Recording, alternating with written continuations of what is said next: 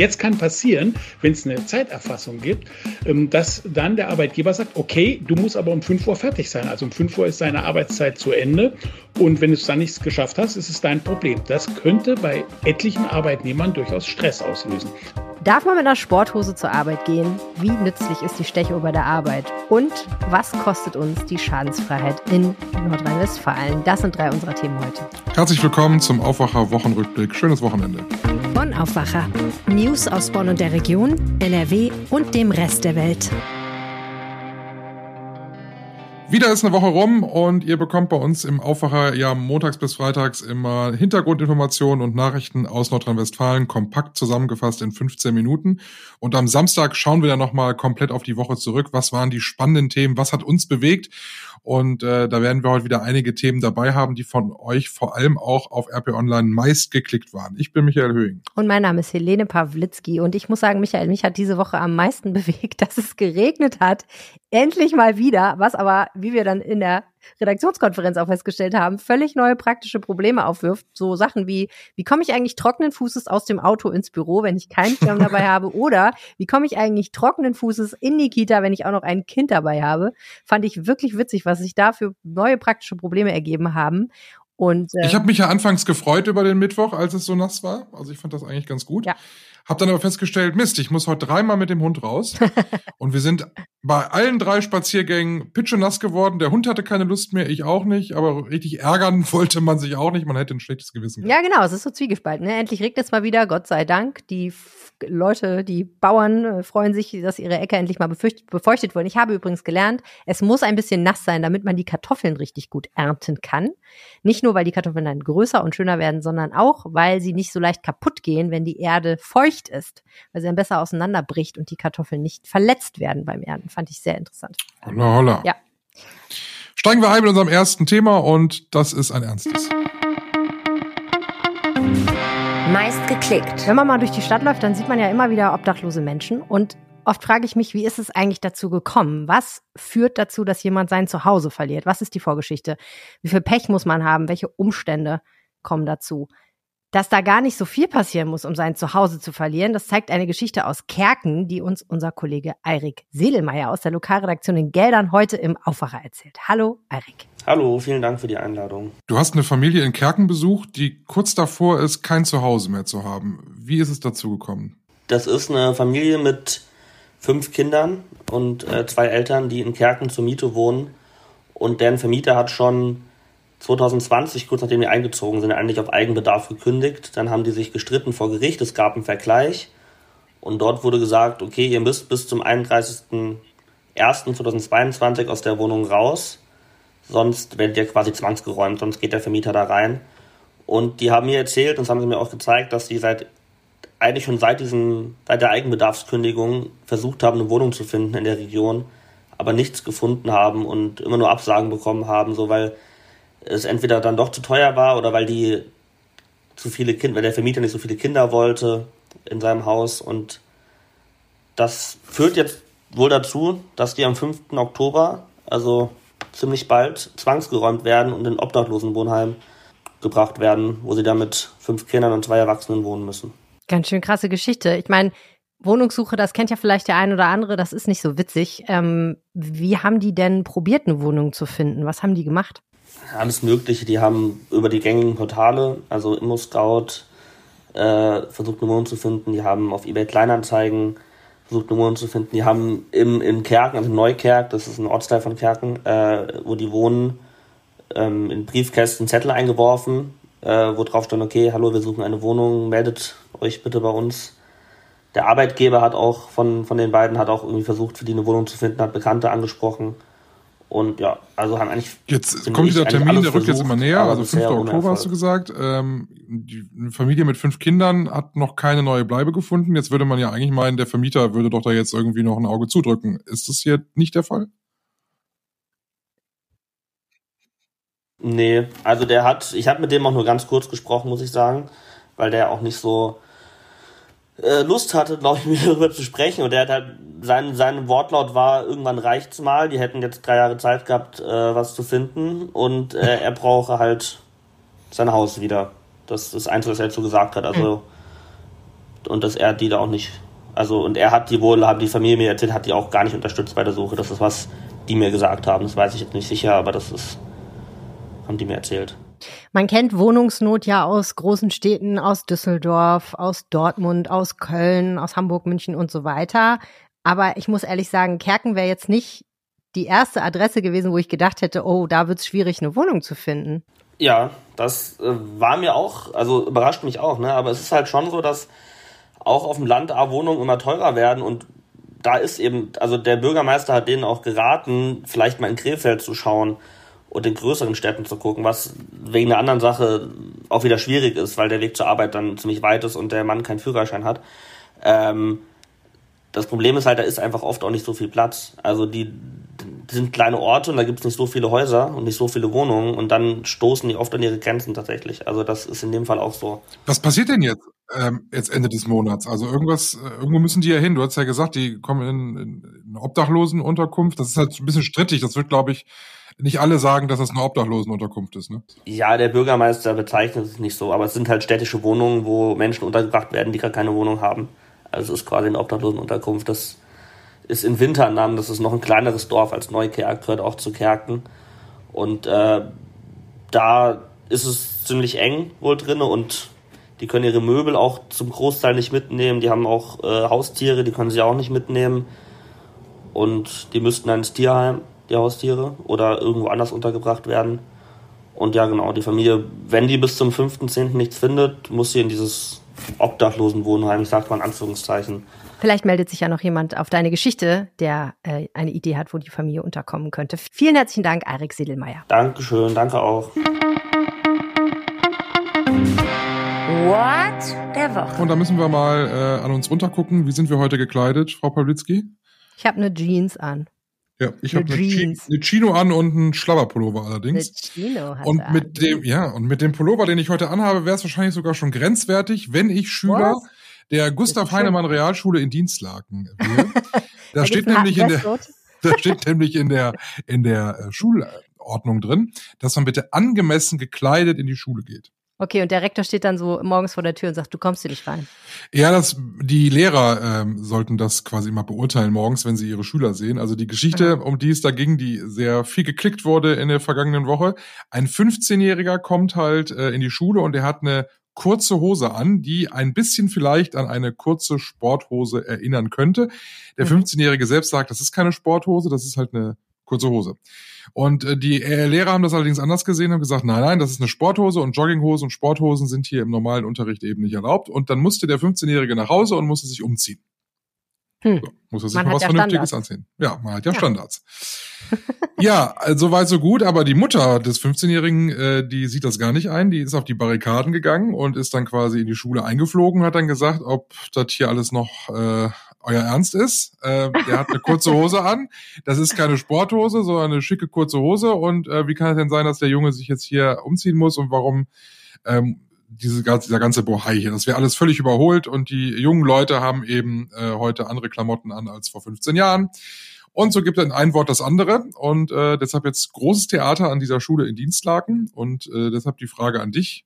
Muss man in der Schule einen gewissen Dresscode erfüllen oder nicht? Na, also ich sag mal zwei Dinge dazu. Das erste, was mir einfällt, ist natürlich Karl Lagerfeld, weil eine Jogginghose trägt, hat die Kontrolle über sein Leben verloren. weil das ist ein Spruch, der ist einfach so gut, dass man ihn immer wieder zitieren muss, aber wirklich übereinstimmen kann ich damit nicht, weil natürlich kommt nicht auf das Äußere an, sondern auf was drin steckt, ne? Jetzt nicht in diesem Fall unbedingt die Hose, sondern der Schüler an sich und was der so für Leistung zeigt und so weiter. Man könnte ja vermuten, dass wenn der wegen einer Jogginghose nach Hause geschickt wird oder einer Sporthose, dass er unter Umständen noch das ein oder andere vorgefallen ist, was den Lehrern vielleicht ein bisschen schon im Vorhinein ein Bild von diesem jungen Mann vermittelt hat. Das weiß ich natürlich nicht. Äh, ansonsten kann ich nur sagen, ich bin ja mal ein Jahr auf eine Schule gegangen, wo man Schuluniformen tragen musste. Oh. Von wegen Standards und so. Und ich kann sagen, erstens, man kann als 15-jähriger Mensch extrem kreativ werden, was Schuluniformen und was die Regulatoren, was das, also da gibt's ja ganz strenge Regeln, wie lang der Rock sein darf und welche Sorte Strumpfhose man anziehen darf und wie die Hemden aussehen müssen und so, ne, damit da nicht jeder kommt und sonst was eine Spitzenbluse anträgt oder so. Aber äh, 15-jährige Menschen werden sehr kreativ, was das angeht, um diese Dinge zu umgehen. Also und dazu kommt noch, meine Erfahrung in Ländern, wo Schuluniformen sind, laufen die 15-Jährigen privat nicht unbedingt besser gestylt rum. Insofern. Wobei ich aber auch sagen muss, dass ich immer häufiger junge Menschen auf der Straße sehe, wo ich mal denke, immer das, was du da anhast, das ziehe ich nur noch auf der Couch an. Ich, ich sehe immer, ehrlich gesagt, Frauen, wo ich mir denke, krass, dass sie sich das trauen, so wenig anzuziehen. Äh, ich traue mich nicht mal ein Bikini anzuziehen. Ich habe immer einen Badeanzug an, weil ich äh, den Leuten den Anblick ersparen möchte. Aber ich finde das eigentlich unterm Strich eine gute Entwicklung. Das ist, ist nicht mehr schlimm, einen Schlabberbauch zu haben. Man kann trotzdem bauchfrei rumrennen. Das finde ich gut. Ja, ich meine, ich mach's nicht. Das will wirklich keiner sehen, aber hey. Wenn du noch ein passes Piercing dazu ich hast. Ich finde das ein passt. gesellschaftlicher Fortschritt. Aber ich meine Gott, also Sporthose, naja. Über Mode soll man nicht streiten. Das ist, glaube ich, die Quintessenz daraus. Ähm, ob es jetzt äh, ein Fashion-Statement ist oder ob das unangemessene Kleidung ist. Ganz, ganz schwierige Diskussion. Ich komme demnächst im Jogger ins Büro. Mal gucken, was du dann sagst. Du kannst gerne im Badeanzug kommen. Ist mir, mir ist das Im Badeanzug. Hier spricht keiner vom Badeanzug. Ich, ich im Badeanzug. Sehe aus wie ein Rollbraten. Aber ich fände das witzig. Äh, übrigens, auch bei unserem nächsten Thema, äh, das eignet sich auch hervorragend zum Streiten, habe ich festgestellt. Story der Woche. Es geht um Arbeitszeit und um die Frage, ob sie gemessen werden muss. Ja, nach einem Urteil des Bundesarbeitsgerichts besteht in Deutschland eine Pflicht zur Arbeitszeiterfassung. Oder anders gesagt, die Stechuhr, die wird zur Pflicht. Schon der Europäische Gerichtshof hatte so geurteilt. Die Bundesregierung hat das deutsche Gesetz aber noch nicht entsprechend geändert. Und jetzt schafft dieses neue Urteil Fakten. In manchen Betrieben heißt das System ja Vertrauensarbeitszeit. Also das heißt, Arbeitgeber und Arbeitnehmer, die haben sich eine Arbeitszeit verträglich, die haben eine Arbeitszeit verträglich festgelegt und beide Seiten vertrauen darauf, dass sich der jeweils andere auch dran hält. Das ist zumindest die Theorie. Martin Kessler ist Chef des Meinungsressorts bei der Rheinischen Post und er ist der Meinung, das Urteil des Bundesarbeitsgerichts geht an der Realität vorbei. Für manche Leute sei die Stechuhr nämlich hinderlich. Hallo Martin. Ja, hallo. Für wen denn genau und warum? Es ist genau für die ähm, Leute hinderlich, die, was die Helene gesagt hat, in der Vertrauensarbeitszeit, die die Vertrauensarbeitszeit gewählt haben, ähm, weil hier Folgendes passiert. Ähm, bislang können Arbeitgeber, Arbeitnehmer selber im Vertrauensverhältnis klären, in welcher Zeit die Arbeit zu erfolgen hat.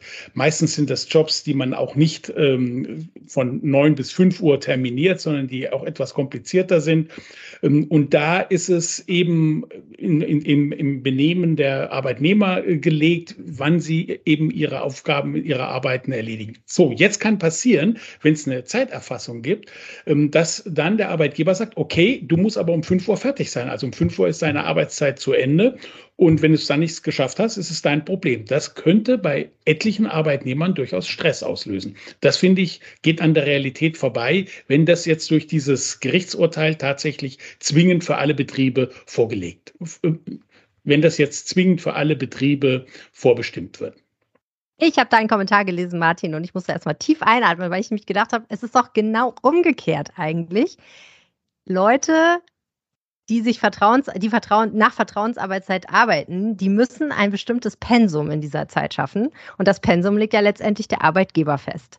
Und der sagt dann zwar, das ist ja super schaffbar in acht Stunden, aber die Wahrheit ist natürlich, wenn du es nicht schaffst, bist du relativ schnell deinen Job los. Also machen diese Leute Überstunden. Und der Arbeitgeber kann dann so tun, als wüsste er davon nichts, weil es wird ja nichts festgelegt und es wird ja nichts gemessen. Das äh, leistet doch eigentlich dem Missbrauch total Vorschub, oder? Das, das kann natürlich der Fall sein, das will ich auch nicht ausschließen, aber in, in diesen Positionen sind meistens Arbeitnehmer da, die durchaus Arbeitnehmer und Arbeitnehmerinnen, die durchaus ein großes Selbstbewusstsein haben, die sehr gut einschätzen können, ähm, wann sie die Arbeit ähm, schaffen. Und wenn sie der Meinung sind, das ist tatsächlich zu viel, dann müssen sie eigentlich Manns oder Fraus genug sein, das auch ihrem Chef oder ihrer Chefin ähm, zu sagen. Also so kenne ich das eben aus vergleichbaren Jobs, die teilweise akademisch akademisch sind, die teilweise Facharbeiterniveau haben und so weiter. Auf diese Menschen sind die Arbeitgeber ja auch angewiesen. Sie sind natürlich auf alle Arbeitnehmer angewiesen, aber auf die ganz besonders. Und die haben dann auch eine gewisse ähm, ähm Verhandlungsmacht. Wenn das jetzt alles in feste Arbeitszeiten gepresst wird, ähm, dann kann es durchaus sein, dass dann der Arbeitgeber sich zurückzieht und sagt, ähm, das und das muss in dieser Zeit ähm, geschafft werden. Und es gibt eben Menschen, die brauchen es vielleicht sogar weniger. Das gibt es ja auch. Und manche, die brauchen ein bisschen mehr. Und diese Flexibilität ist eben dahin. Also ein Thema, über das man hervorragend streiten kann. Vielen Dank, Martin Kessler, Chef des Meinungsressorts bei der Rheinischen Post. Tipp der Woche. Ich bin ja in einer Versicherungsfachangestelltenfamilie groß geworden. Mein Vater ist bei der Versicherung, meine Mutter ist bei der Versicherung oh gewesen, meine Schwester ist es immer noch. Ich bin der Einzige, der aus der Art schlägt und ich habe von Versicherungen keine Ahnung. Ist er so? Und äh, bei so Familienfeierlichkeiten wird sowas ja gerne mal irgendwie besprochen, irgendwie, weiß ich nicht. Äh, was, dann werde ich gefragt, was zahlst du denn äh, für eine, eine Kfz-Versicherung? äh, keine Ahnung, das wird irgendwie abgebucht. Äh, da werde ich immer ausgelacht. Ich bin absolut äh, ähm, unwissend, was so Versicherungsgedönse betrifft. Äh, aber du weißt Gott sei Dank mehr. Ehrlich gesagt, wir können uns, grundsätzlich können wir uns total die Hände reichen. Mir geht das ganz genauso. Und äh, ich bin einfach immer bei derselben Versicherung, was mein Auto angeht, weil ich da immer bin. Und ich würde niemals auf die Idee kommen, in ein Vergleichsportal zu gehen und zu wechseln. Ich ähm, muss es vielleicht aber auch gar nicht unbedingt, weil jetzt unter Umständen, je nachdem, wo ich wohne, ähm, ist trotzdem, obwohl ich nicht wechsle, ein bisschen günstiger wird. Denn die Versicherungswirtschaft hat sich die Regionalklassen in Nordrhein-Westfalen eigentlich ganz bundesweit nochmal angeschaut und neu berechnet und neu eingruppiert.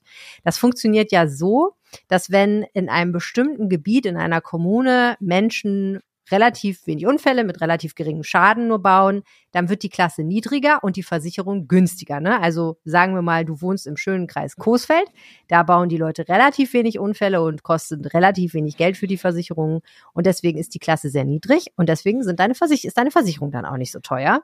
Wenn du hingegen mhm. in Essen wohnst, wo die Leute anscheinend relativ häufig Unfälle haben und die auch relativ teuer sind, dann ist die Klasse höher und die Versicherung teurer. Da kannst du gar nichts gegen machen. Und ab 2023 gibt es eben neue Gruppierungen.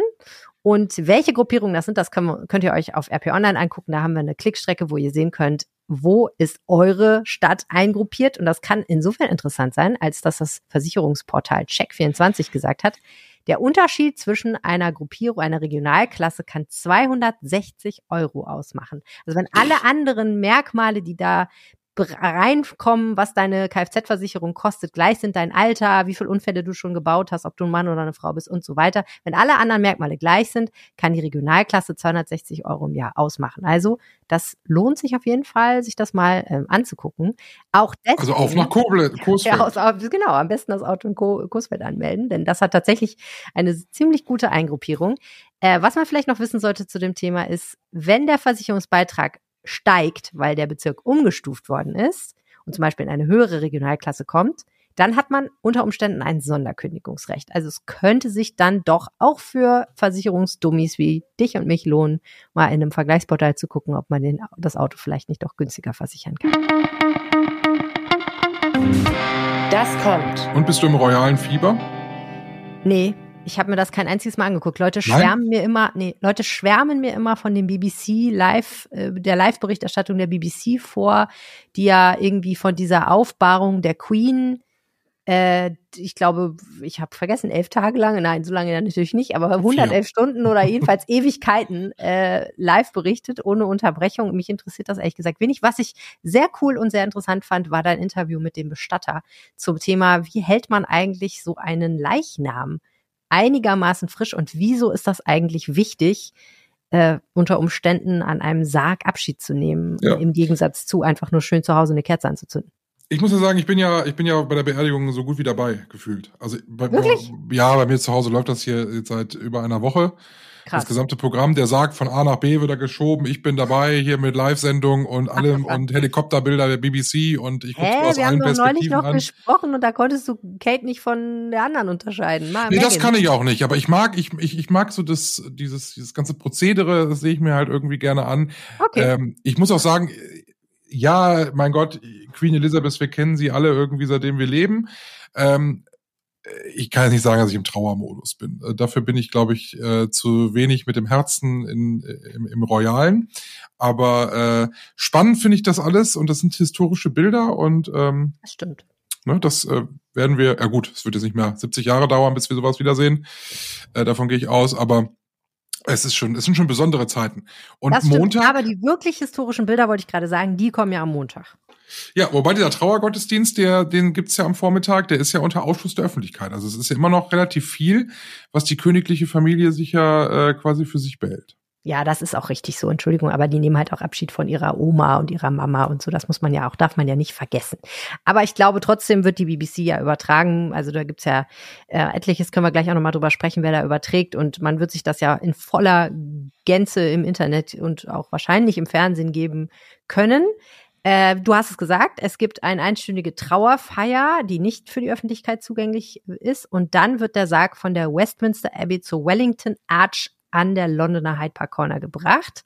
Und eine große feierliche Prozession wird das sein, wo Mitglieder der Königsfamilie und hunderte Soldaten dabei sind. Also da kann man sich dann nochmal die ganz große Beerdigungsshow geben, wenn man das denn möchte.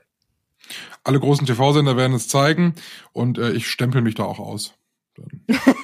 Dann drei Stunden dann vorm Fernseher und, äh, und gucke es mir an. Ich, ich sag dir dann, ja. wie es war. Was ich ein bisschen merkwürdig finde, ist, dass ich eigentlich ausgerechnet hatte, es gibt ja einen ganz genauen Plan, wann die Beerdigung stattfinden sollte nach dem Tod, also wie viele Tage nach dem Tod. Mhm. Und ich hätte eigentlich gedacht, ich bin auf Sonntag gekommen. Jetzt ist es Ja, ich ja auch. Wir hatten auch im Aufwacher Sonntag gesagt, das war auch der Plan damals, aber ja. in diesem äh, in diesem Protokoll, was da aufgesetzt wurde, noch zu Lebzeiten der Queen, war jetzt nicht unbedingt berücksichtigt, dass sie in Schottland stirbt, sondern ja. für den Fall, dass sie in äh, London stirbt.